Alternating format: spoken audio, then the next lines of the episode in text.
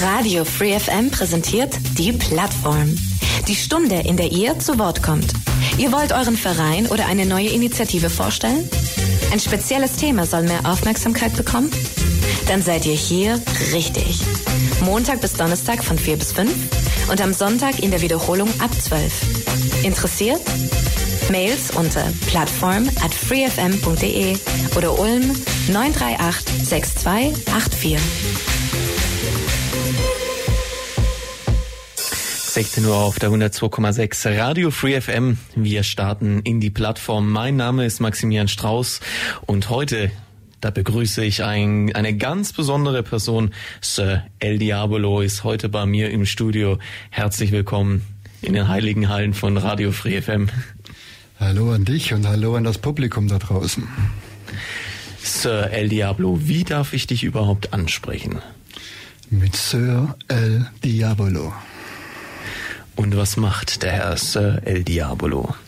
Ich bin schon sehr viele Jahre hier auf dieser Welt und beglücke das Publikum mit meinen Geisteraktionen, Horrorgeschichten. Zuletzt konnte man mich sehen in einem Dinner. Vielleicht war jemand von euch da. In einem Dinner? In einem Dinner des Horrors. In einem Dinner des Horrors. Und was, welche Aufgaben hat Sir El Diablo beim Dinner des Horrors? Da habe ich eine wunderschöne Frau an meiner Seite und mit ihr führe ich durch die Nacht. Wir haben verschiedene Aktionen auf der Bühne und wir sind die Moderatoren. Ihr moderiert also das Dinner des Horrors. Wie viele Gäste begrüßt Sir El Diablo zu seinem Dinner? Das Dinner ist limitiert auf 70 Personen und findet in der Friedrichsau in der Teutonia statt. Wir machen hier keine Werbung, aber Friedrichsau, Teutonia im Oktober. Dort findet das Dinner des Horrors statt und was es damit auf sich hat, das möchten wir in der kommenden Stunde in der Plattform klären. Sir El Diablo hat zwar nicht seine Frau, aber die wunderschöne Jessie mitgebracht, äh, die Jenny mitgebracht. Entschuldige Jenny. Schön, dass natürlich auch du bei uns bist in den Hallen von Radio Free FM. Ich begrüße dich ganz herzlich. Schön, dass du dir die Zeit genommen hast. Du bist auch beim Dinner mit dabei. Genau, also ich bin quasi so in der Organisation mit drin.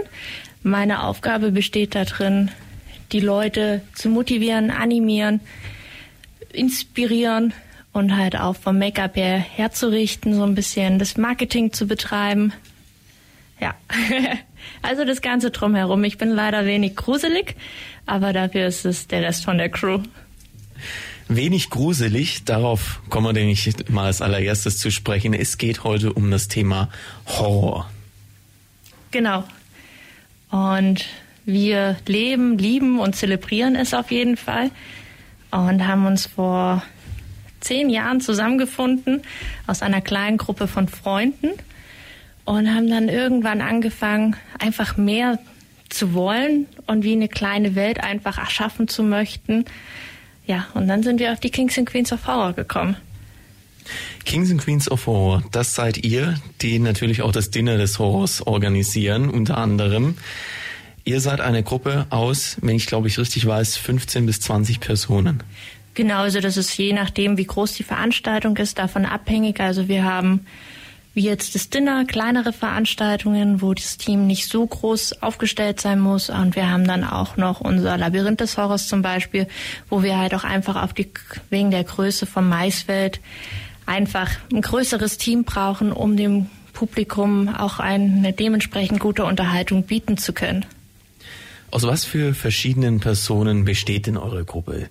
Wir haben den Sir El Diablo natürlich und wir haben natürlich dich, aber es gibt ja viele weitere Personen. Wie seid ihr da auch vielleicht aufgabentechnisch aufgestellt? Also aufgabentechnisch ist es eigentlich bei uns ganz gut durchgemischt. Also da würde ich jetzt schwer mich festlegen können, wer jetzt direkt welche Aufgaben übernimmt. Das switcht ganz gut hin und her, aber klar, ein Großteil besteht natürlich auch darin, das Team zusammenzustellen, was halt auch manchmal gewisse Anstrengungen und Herausforderungen mit sich bringt, weil wir halt doch auch gerne ein, eine gewisse Größe möchten, um halt auch ein gewisses Niveau und halten zu können.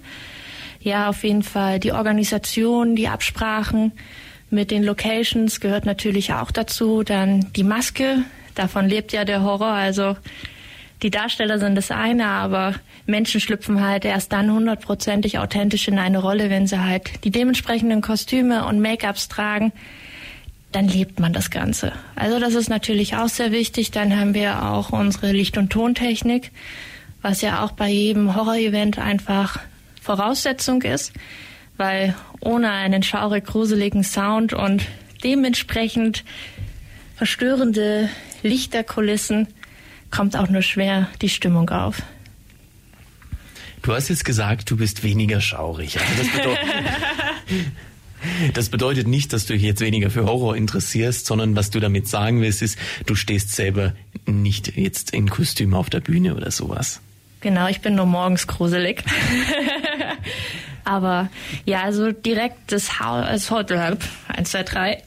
Äh, ich kann einfach nicht in Horrorrollen reinschlüpfen. Also dafür denke ich zu viel nach und hat halt auch, als ich das schon gemacht habe, auch Situationen, wo ich gemerkt habe, mir tun die Leute einfach leid. Also da ist mir auch eine mal auf meine Haare dann getreten, während ich am Boden lag und ich wollte nur ihren Fuß wegschieben, weil sie mir echt wehgetan hat damit. Und die arme Frau ist so zusammengeschreckt, dass sie nach hinten umgekippt ist. Und dann wollte ich auch schon aufstehen und sagen, oh Gott, was ist los? Ich helfe dir, alles cool. Und da kann ich einfach nicht so in der Rolle drin bleiben, weil ich dann zu empathisch bin und ja, dann einfach eher helfen als erschrecken möchte. Sir El Diabolo ist seit vielen Jahren auf dieser Erde und erschreckt die, sein Publikum. Wie hat Sir El Diabolo den Weg auf die Bühne gefunden? Eine sehr intime Frage. Ähm, ich bin eigentlich reingerutscht, ja. Ich war schon viele Jahre tot. Man brauchte jemanden, um Menschen zu erschrecken. Und dann habe ich gedacht, vielleicht versuche ich das mal. Und mein erster Auftritt war mein schizophrener Freund, Bodo, im Labyrinth. Und Jenny hat schon recht, es braucht ein wenig in die Rolle reinzukommen. Aber wenn die Rolle in Fahrt kommt, ist es ein unbeschreibliches Gefühl.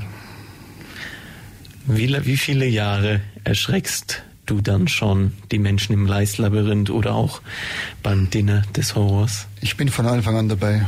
Also ich bin Erschrecker der ersten Stunde.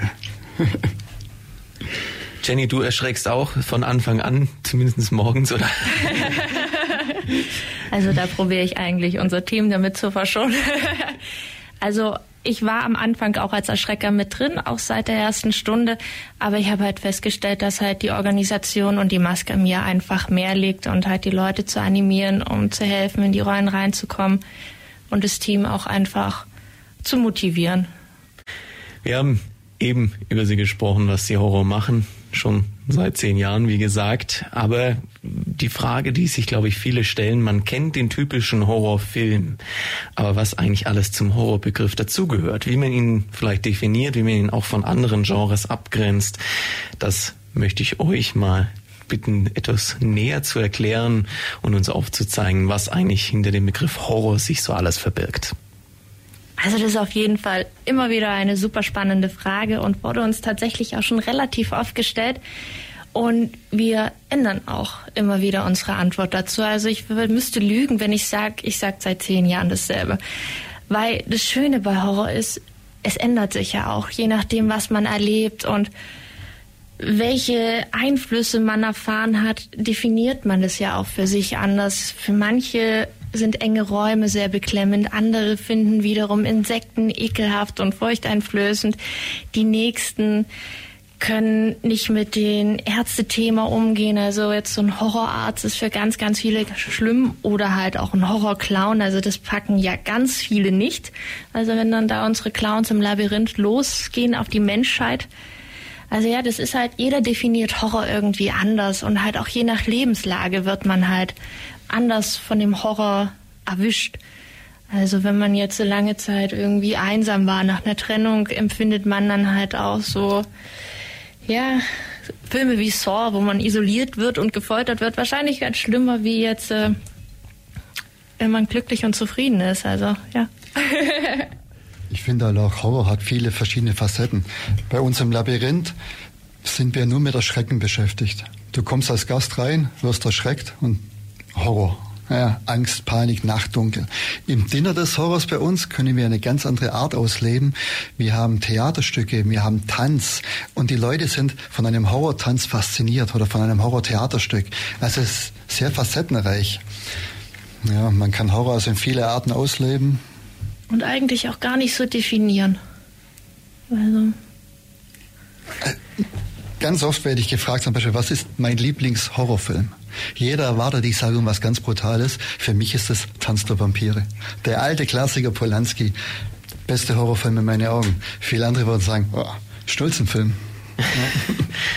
Also ich höre schon raus, Horror hat nicht zwingend immer was mit Erschrecken zu tun, sondern Erschrecken ist nochmal was ganz eigenes. Ja. Ja, definitiv. könnte, könnte man sagen, dass Erschrecken eine Unterkategorie des Horrors ist? Schwer zu sagen. Also ich als Erschrecker sage jetzt mal, es hört sich krank an, aber mir macht es wahnsinnig Spaß. Mir gefällt es, die Panik der Menschen zu sehen. Ja. Kann ich da auf eine humane Art und Weise ausleben? Ja. Also für die Person, die im Labyrinth ist, wahrscheinlich reiner Horror, für mich totaler Spaß. Was fasziniert dich da so daran? Die, die da müsstest du jetzt meinen Psychologen oder Psychiater fragen, was es für ein Krankheitsbild ist. Ich kann es ja nicht sagen. Es ist, mir macht es richtig Spaß. Ich war nach dem ersten Abend echt fasziniert, dass es so Spaß macht. Hättest du noch eine Seele, hättest du sie verkauft. Auf jeden Fall. Also. Vielleicht, wenn wir beim Thema Erschrecken natürlich sind. Es gibt bestimmt viele Menschen, die sich wahnsinnig zu Tode erschrecken, gerade wenn wir das Labyrinth ansprechen. Aber Sahel Diabolo, du hast bestimmt viele Erfahrungswerte. Gibt es denn auch tatsächlich Menschen, die dann durchlaufen und die sich einfach überhaupt nicht erschrecken lassen? Ja, es gibt viele, die laufen durch und probieren sehr cool zu bleiben, sehr, ah, mir macht das gar nichts aus. Aber wir erleben es ja sehr schnell auch, die Gruppe splittet sich. Einer bleibt alleine zurück und auf einmal ist der 1,90-Typ gar nicht mehr so hart wie zwei Minuten vorher. Also ich glaube, wir können jeden erwischen im Labyrinth. Die Umstände müssen halt passen. Es ist immer schwerer, eine ganze Gruppe zu erschrecken wie eine einzelne Person. Ja, aber kriegen tun wir alle. Aber es kommt halt auch natürlich immer darauf an, wie sehr die Personen bereit sind, sich darauf einzulassen. Also wie Sir Diabolo bereits schon sagte, wenn man mit einer sehr coolen Einstellung reingeht und emotional gar nicht loslassen kann von seinem Alltag und über den Dingen drüber stehen möchte, natürlich erreichen wir die schwieriger und müssen mehr Aufwand betreiben. Aber wenn man jetzt schon bereit ist, sich erschrecken zu lassen und sich auf die ganze Situation einzulassen, beim Horror spielt ja auch Fantasie natürlich auch eine ganz große Rolle. Da erwischt man eigentlich jeden. Also die Umstände sind das Entscheidende eigentlich, dass Erschrecken überhaupt funktioniert. Ihr habt ja vielleicht... Ja, also im Labyrinth haben wir den Vorteil, es ist Nacht klar dunkel, Labyrinth, man kann sich verlaufen und man weiß von vornherein, im Labyrinth sind mehrere untote Geistergeschöpfe der Nacht. Die meisten gehen ja schon mit dem Gefühl rein, boah, was geht. Und ist natürlich leicht, dann haben wir Accessoires wie Kettensägen. Die Kettensäge geht los und allein der Krach macht einen nervös. Also es funktioniert einfach. Würde ich sagen, ich meine, gerade wir, wir haben ist es vorher gefallen, Tanz der Vampire, dein Lieblingsfilm sozusagen. Ja. Ähm, ich hätte ihn jetzt eher in Richtung ja generell Vampirmäßig halt verortet, aber gut, ich kenne mich auch im Thema Horror nicht so gut aus wie ihr zwei natürlich. Ähm, ist im Horror, sag ich mal, eng verknüpft mit Gruseln, mit Vampiren, mit Nacht. Also es ist wirklich sehr, sehr breit gefächertes Genre. Also jetzt so Untote, Dämonen wie Vampire, Zombies ist natürlich ein sehr, sehr großer Teil davon, aber Religion spielt ja im Horrorbereich auch eine sehr große Rolle. Also gibt es ja auch wirklich sehr viele Exorzistenfilme, wie jetzt halt auch den bekanntesten, der Exorzist, was auch einfach eine wundervolle, beklemmende Atmosphäre schafft und wichtig ist. Wiederum gibt es ja dann auch so Horrorfilme über Gruselspinnen, Aliens, das geht ja auch alles dann mit rein. Also es ist ja breit gefächert vom Genre. Ich glaube, Horror, alles, was einem ein ungutes Gefühl gibt, können wir unter Horror abschreiben. Ja. ja. Also sobald das ungute Gefühl aufkommt, sei es, weil die, die beklemmende Situation der Nacht irgendwie irgendwelche Kettensägen hast du jetzt angesprochen oder man kennt es vielleicht auch aus irgendwelchen Kurzvideos äh, auf, den, auf den Social Media Plattformen, dann kommt der Sensenmann oder irgendwelche Männer in Schwarz, die einen dann eben. Also ein gutes Beispiel würde ich jetzt hier nachts bei dir sitzen, es wäre dunkel, eine Kerze würde leuchten, du wärst weiß geschminkt, deine Augen würden rot leuchten, würde ich mich ein wenig unwohler fühlen wie jetzt. Wir schalten nachher mal das Licht aus im Studio für, für, für nach der nächsten Musik und dann schauen wir mal, wie gruselig ich werden kann. Aber zurück, sage ich mal, zu euch. Was war denn euer erster Berührungspunkt zum Horror, wie ihr auch zum ganzen Thema gekommen seid? War das früh irgendwo in eurer Kindheit mal irgendein gruseliges Erlebnis oder wie, sage ich mal, stellt man dann den ersten Kontakt her, dass man in diese Richtung geht? Mein erster Berührungspunkt war tatsächlich Mary Shelleys Frankenstein. Den habe ich als Jugendliche tatsächlich verschlungen und immer wieder durchgelesen, aber weil ich halt auch die Geschichte dahinter so sehr faszinierend fand. Relativ schnell kam dann auch Bram Stokers Dracula und so war dann so mein Einstieg mit den, sage ich mal in Anführungsstrichen, relativ seichten Horrorgeschichten, die jetzt noch nicht ganz so brutal und gruselig und beklemmend, zumindest für die heutige Zeit, sind. Damals waren sie es natürlich. Ja, und dann irgendwann mit dem dementsprechenden Alter kamen auch die Filme dazu. Also mein erster Horrorfilm, bin schon wenig älter, war ein Zombie hier im Glockenseil. Hat mich nicht loslassen. Ich habe richtig Angst gehabt, damals schlaflose Nächte. Also ich war fasziniert von Horror, aber noch weit von dem Gedanke weg, selber mal in der Richtung was zu machen, klar. Das hat sich wahrscheinlich dann erst in den folgenden Jahren nach und nach entwickelt und ihr musstet euch ja auch, ich sag mal, zur, erst gemeinsam finden. Auf jeden Fall. Wie, wie ist da eigentlich der Kontakt zustande gekommen? Ich, ich lese immer 15 bis 20 Horrorfans. Ähm, kennt ihr euch? Also der Großteil ist übers Arbeiten passiert. Ja. Also der innere Kern, wir haben zusammengearbeitet, dann ist die Idee entstanden und dann haben wir eigentlich am Anfang nur Freunde mit dazu genommen. Und so ist es dann gewachsen. Ja, aber es waren am Anfang wirklich nur, nur Freunde. Ja. Und übers Arbeiten. Ja. Das heißt, wo, wo, wo trifft man so eine große Gruppe, die sich dann gemeinsam dafür interessiert? wir, wir haben damals alle zusammen in einem Gothic Store gearbeitet. Und so ist das entstanden. Und dann habt ihr euch mehr oder weniger zusammengefunden, festgestellt, ihr interessiert euch alle für Horrorthemen, ihr würdet da gerne mehr machen und, und so ist es dann wahrscheinlich vor zehn Jahren nach und nach ins Rollen gekommen. Also tatsächlich war da der Sascha der ausschlaggebende Punkt, der sehr fast, also eine größere Faszination in dem Punkt einfach hatte, das selber mal fühlen und erleben zu wollen und kam dann mit der Idee vom Zombie Walk. Daher, wir waren am Anfang tatsächlich so ein bisschen skeptisch.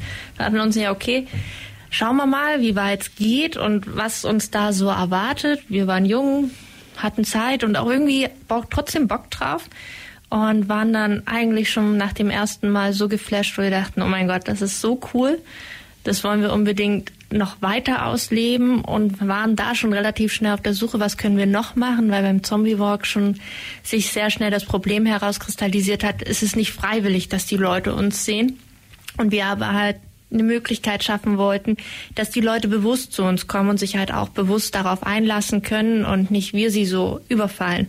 Mhm. Und so hat sich das dann eigentlich von Jahr zu Jahr immer mehr gesteigert und hochgeschaukelt und in der Gruppe kamen dann schon so viele Ideen und Umsetzungen zustande. Ja. Von Kings and Queens of Horror, die Jenny und Sir El Diablo bei mir im Studio heute. Wir haben gesprochen, dass Horror alles, wo man sich unangenehm fühlt, wo man sich gegebenenfalls erschrickt oder gruselt, das gehört zum Horror dazu. Das machen sie schon seit zehn Jahren in der großen Freundesgruppe, die sich zusammengefunden hat und gemeinsam Horrorveranstaltungen organisiert und natürlich dann auch durchführt. Und welche Veranstaltungen das sind, darauf möchten wir gerne jetzt ein bisschen näher eingehen. Wir haben schon gehört, es gibt das Maislabyrinth in Seligweiler und natürlich das Horror-Dinner. Zombie Walk war auch schon dabei, aber vielleicht springen wir da nochmal erstmal an den Anfang zurück und gehen eine Veranstaltung nach, nach der anderen durch, was sie ist und was man dort erwarten kann. Also tatsächlich war unsere erste Veranstaltung der Ulmer Zombie Walk 2013. wo wir auch eigentlich so ziemlich ins kalte Wasser gesprungen sind. Wir wussten nicht, was uns emotional erwartet. Wie bereits schon erwähnt, haben wir es auch nur Sascha zuliebe gemacht und waren einfach sofort Feuer und Flamme. Den Zombie Walk kann man sich dann so vorstellen, dass sich eigentlich eine Gruppe von Menschen als Zombies verkleidet durch die Innenstadt läuft und dann so ein bisschen diesen Zombie-Kult zelebriert. Aber da war für uns auch relativ schnell klar, wir wollen was machen, wo wir nicht unbedingt nur anecken, weil Horror soll Spaß machen, Horror soll freiwillig passieren. Und so sind wir dann auf das Maislabyrinth in Seligweiler gekommen, was wir jetzt auch tatsächlich schon seit 2014 jährlich veranstalten.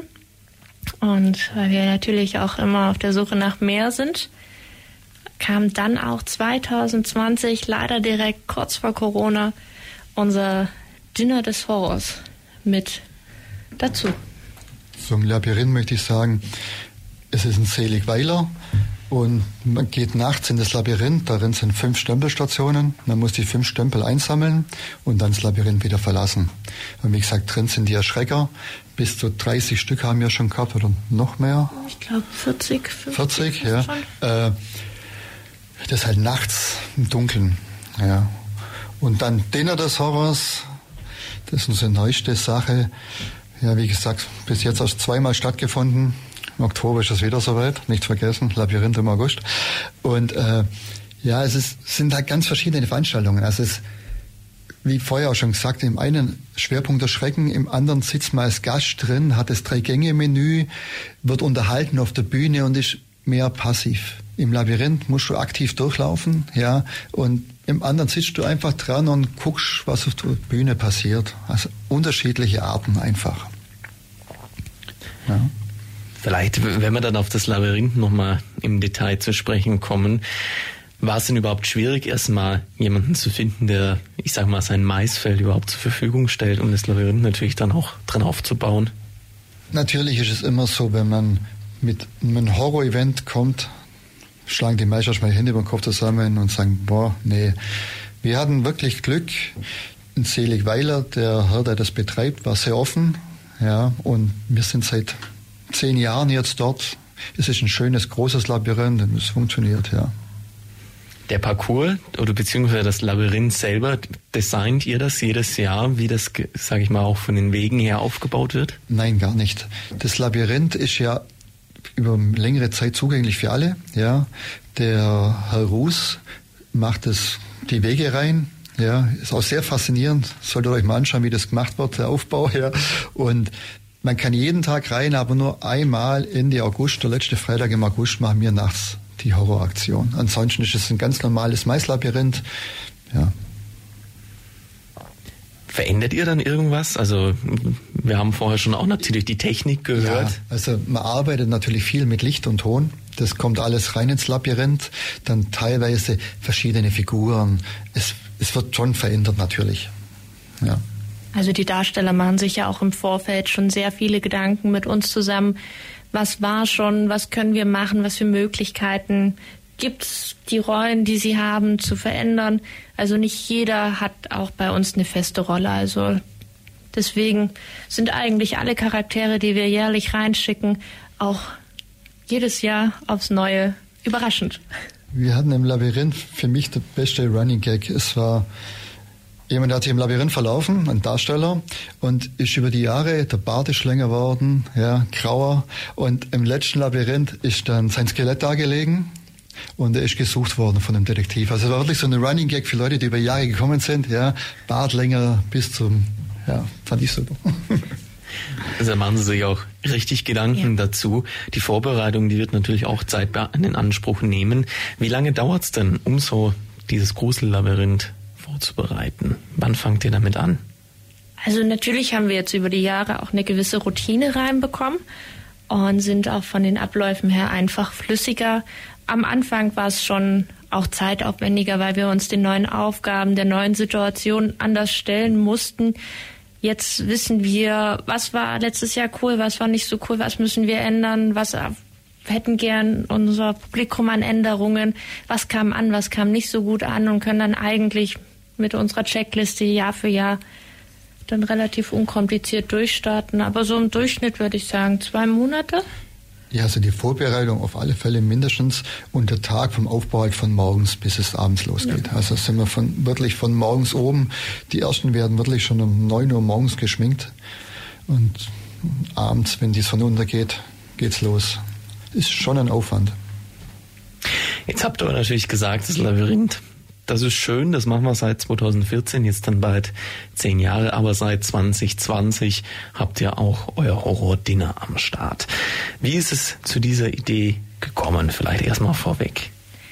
Also wir haben auch da wieder nach mehr gesucht und wollten was erschaffen, was vielleicht umgänglicher ist. Weil beim Labyrinth, dadurch, dass es doch halt sehr selbstbestimmt und sehr verstörend und beängstigend sein kann, wollten wir da einen Bereich schaffen, wo der Horror nicht ganz so beklemmend wird, wo wir die Leute abholen und auch eigentlich eher mehr so in eine Gruselwelt reinführen, aber sie nicht verstören oder gar zum Schreien bringen. Also noch ist niemand schreiend bei unserem Dinner rausgerannt. Ich hoffe, das wird sich nicht ändern.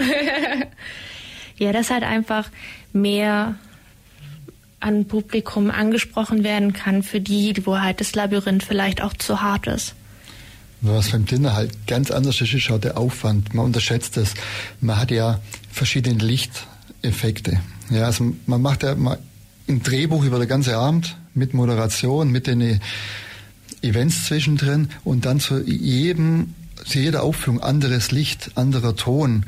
Da kommt der Donner, da kommt der Blitz. Es ist, es ist wirklich eine gigantisches Drehbuch, was man da macht, ja. Und wenn wir ehrlich sind, lohnen tut sich hinter und vorne nicht, ja, weil es sind zu wenig Leute für den Riesenaufwand. Aber es ist, uns macht es wahnsinnig Spaß, das so zu organisieren. Und wenn man dann sieht, der Abend läuft und die Leute sind begeistert, ja. Aber vom Aufwand her ist Dinner viel, viel größer, sogar wie das Labyrinth, obwohl natürlich deutlich weniger Leute kommen. Was vielleicht für viele Leute immer so ein bisschen interessant wäre, was man an der Stelle mal klären können, gibt es dann auch entsprechendes Essen dazu? Kriegen wir eine Augensuppe serviert oder was steht nachher auf unserem Tisch? Ja, der Koch wollte am Anfang Namen wie Augensuppe, aber wir haben lang darüber diskutiert und ich denke, eine Augensuppe möchte keiner essen. Nein, es sind ganz normale schwäbische Gerichte, große Portionen, guter Geschmack, aber nichts mit Augen oder Eingeweiden oder nein, gar nicht. Also es geht dann weniger um das Essen, sondern vielmehr um die Show drumherum. Ähm, der eine oder andere kennt vielleicht den Begriff Krimi-Dinner, wo man während des Essens einen Kriminalfall löst. Beim Dinner des Horrors ist es da ähnlich, dass es, sage ich mal, drumherum schon bei der Begrüßung, beim Ankommen und dann auch zwischen den Gängen immer dieses Programm gibt? Oder wie dürfen wir uns ein Dinner des Horrors vorstellen? Ja, auf jeden Fall. Es ist ein roter Faden, der sich schon durch den ganzen Abend zieht, aber mit verschiedenen Showelemente. Es sind Tanz ist dabei, Gesang ist dabei, Theater ist dabei, sogar Comedy, Comedy ja, Comedy war auch dabei. Kam sehr gut an, war ein kritischer Punkt im Vorfall, aber kam gigantisch an, ja. Ein sehr bunter Abend einfach, aber Horror. Jetzt hast du vorher, bevor wir in die Musikpause gegangen sind, schon gesagt, das Drehbuch ist ja relativ umfangreich teilweise, da wird sehr viel Arbeit reingesteckt.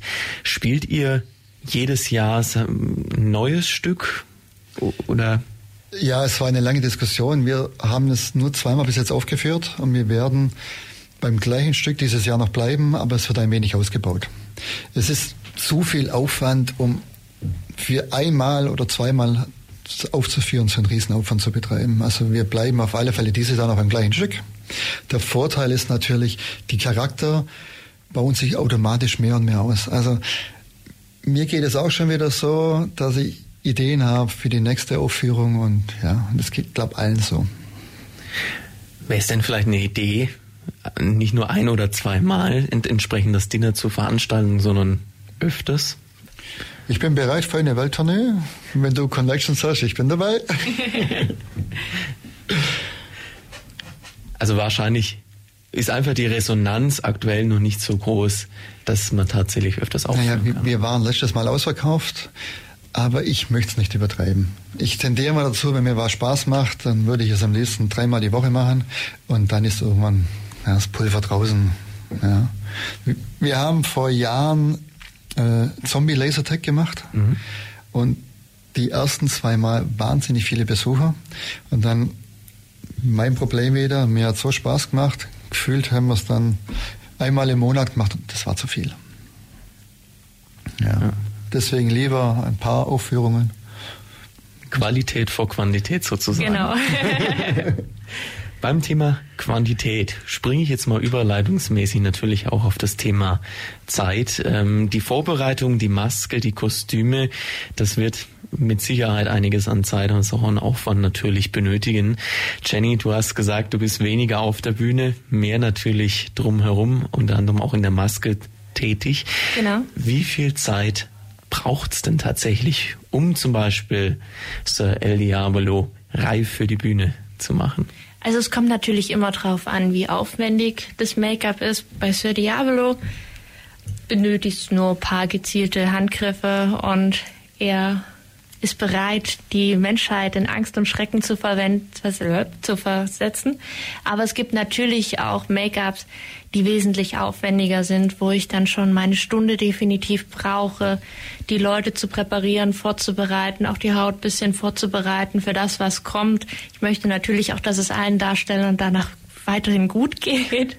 Dann auch die Kostüme ist halt relativ zeitaufwendig, weil wir halt schauen, dass die sehr authentisch sind. Also wir haben uns vom Anfang an noch eigentlich geschworen, wir wollen nicht irgendwelche Faschings- oder Halloween-Kostüme benutzen, die dann aus Plastik, Polyester hergestellt sind, wo man schon von Weitem sieht, ah, das ist ja ein Ghostface oder ein Leatherface in seinem Plastikcape, sondern halt wirklich, dass es für die Leute authentisch und echt ist, dass sie halt dann teilweise auch überlegen müssen, ist es wirklich ein Kostüm, ist es wirklich nur ein Make-up oder hat der Mensch da vor mir eine Platzwunde am Kopf?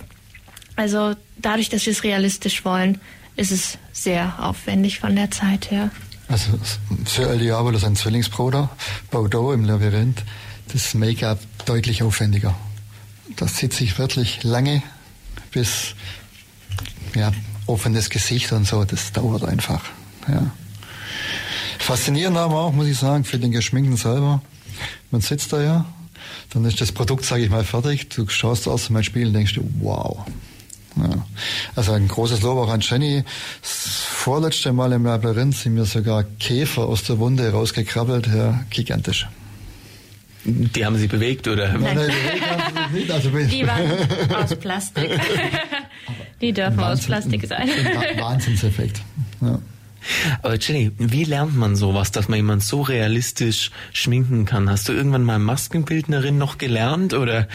Also leider nicht, aber ich habe ganz viel Learning by Doing mir natürlich selber beigebracht, YouTube rauf und runter geschaut und geguckt, was gibt's für Skills, was kann ich selber anwenden, was für Produkte brauche ich. Natürlich ist es wie in allen kreativen Bereichen, der Künstler ist nur so gut wie sein Werkzeug und wir haben wirklich auch sehr, sehr gute Produkte, die es mir auch erleichtern. Und wenn man das dann weiß, wie das Ganze funktioniert, wie man es aufbauen muss, kann, soll, dann ist auch der Effekt relativ schnell da und die meisten lieben es. Ich muss dazu mal sagen, also wir haben mehrere, die schminken und ich finde sie alle sehr gut, die schminken. Und wir haben mal vor ein paar Jahren wirklich einen Call, der fürs Kino und Fernsehen schminkt. Ja. Und der Unterschied zwischen seinen Make-ups und der Make-up-Crew, die wir haben, die war nicht so brutal. Ja, also ich war wirklich baff, wie toll die Crew von Kings and Queens das hinkriegt, auch im Vergleich wirklich zu Leute vom Kinoset. Ja. Also die Mädels liefern einen tollen Job ab. Dankeschön. Wahrscheinlich natürlich auch über die zehn Jahre, die er das jetzt macht, viele Erfahrungen gesammelt, ja. immer besser geworden und über die Zeit ist man dann manchmal, wenn, sage ich mal, der Darsteller oder die Darstellerin vom, ich sage mal, Stuhl in der Maske sich erhebt, selber erstaunt, was man da bewerkstelligt hat? Also definitiv. Also für mich ist es auch das Schönste zu sehen, wie die Menschen sich verändern, wie dann wirklich so das liebe Mädchen von nebenan zu mir in die Maske reinkommt und dann einfach jeden den Boden unter den Füßen wegreißt, wenn sie auf das Mädchen im Labyrinth dann treffen. Und das ist halt einfach das Schönste auch in der Maske. Wenn dann halt wirklich aus dem netten Menschen fiese, gemeine Kreaturen werden. Aber wenn wir nochmal zum Thema Horror allgemein zurückkommen. Als ihr damit angefangen habt, also für viele Menschen ist das ja Horror so ein extra Genre. Gibt es da manchmal Vorurteile oder irgendwelche Meinungen, mit denen ihr konfrontiert werdet? Also Vorurteile gibt es natürlich sehr, sehr viele. Also wir wurden auch schon gefragt, ob wir zu Hause Särge haben, in denen wir schlafen. Meine Antwort war darauf, leider nicht mehr. Unsere Heimaterde ist ausgegangen.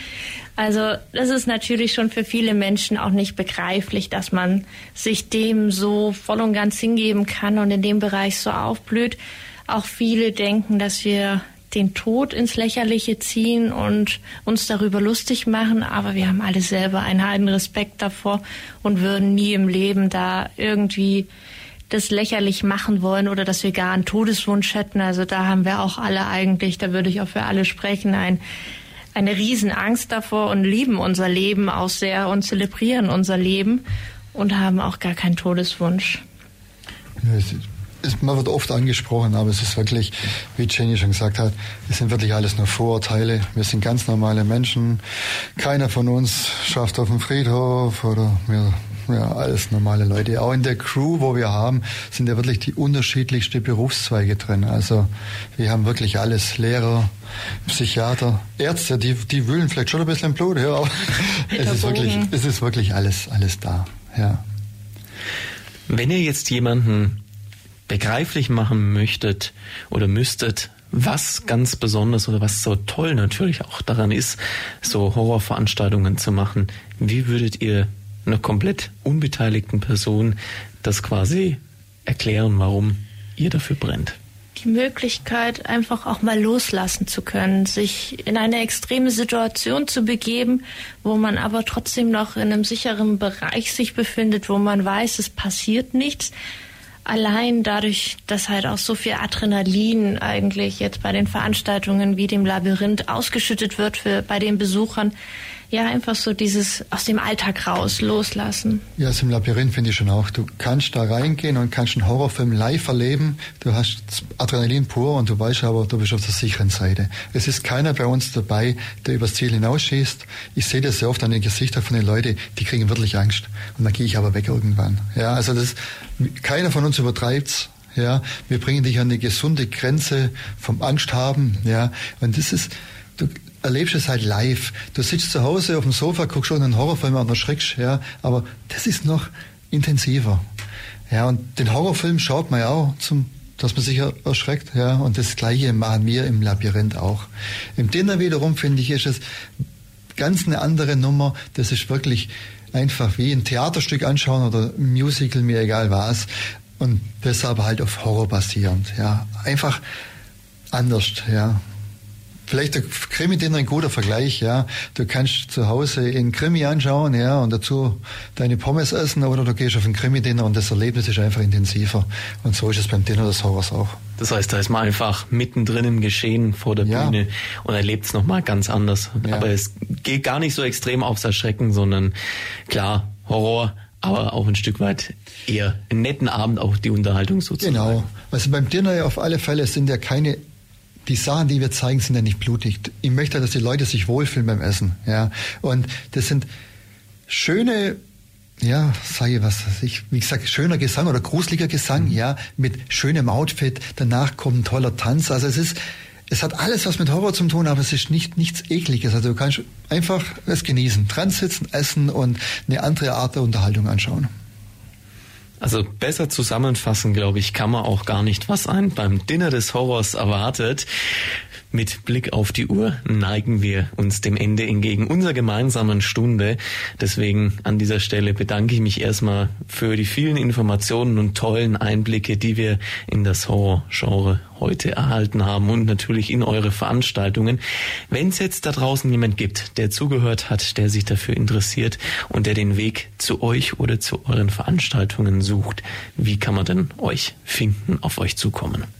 Also natürlich haben wir auch soziale Seiten, soziale Netzwerke. Also ihr findet uns auf Facebook und auf Instagram unter Kings and Queens of Horror, wo wir auch regelmäßig die Seiten updaten, unsere neuen Veranstaltungen reinposten. über unsere Events informieren, ihr auch Tickets kaufen könnt, weil das ist auch mittlerweile alles online bei uns. Ansonsten ganz klassisch über Google. Kings and Queens of Horror funktioniert auch für jeden, der jetzt keine sozialen Netzwerke hat oder haben möchte, findet man uns auch da. Da findet man euch und dann findet man den Weg zu euch, kann sich ein paar Informationen holen. Wird man denn auch erschreckt auf euren Kanälen? Wahrscheinlich. Tatsächlich sind sie sehr normal und durchschnittlich. Aber wir probieren, guten Horror-Content zu gestalten. Dann Sir El Diabolo, mit dir habe ich heute die Sendung eröffnet. Ich gebe dir auch die Möglichkeit, natürlich jetzt ein paar Abschlussworte noch zu haben. Ich möchte mich nur bedanken, dass wir hier sein durften. War sehr schön. Vielleicht sind wir mal wieder eingeladen, wird uns sehr freuen. Und vergesst nicht, August Labyrinth des Horrors und Oktober Dinner des Horrors. Jetzt gebe ich noch weiter an die bezaubernde Jenny. Vielleicht möchte sie auch noch sich bedanken bei irgendjemand oder Grüße. Mama, Papa geht immer irgendjemand. Also ich bedanke mich auf jeden Fall auch, dass wir heute hier sein durften. Wir hoffen, dass wir euch auch einen kleinen Einblick in das geben konnten, was wir tun.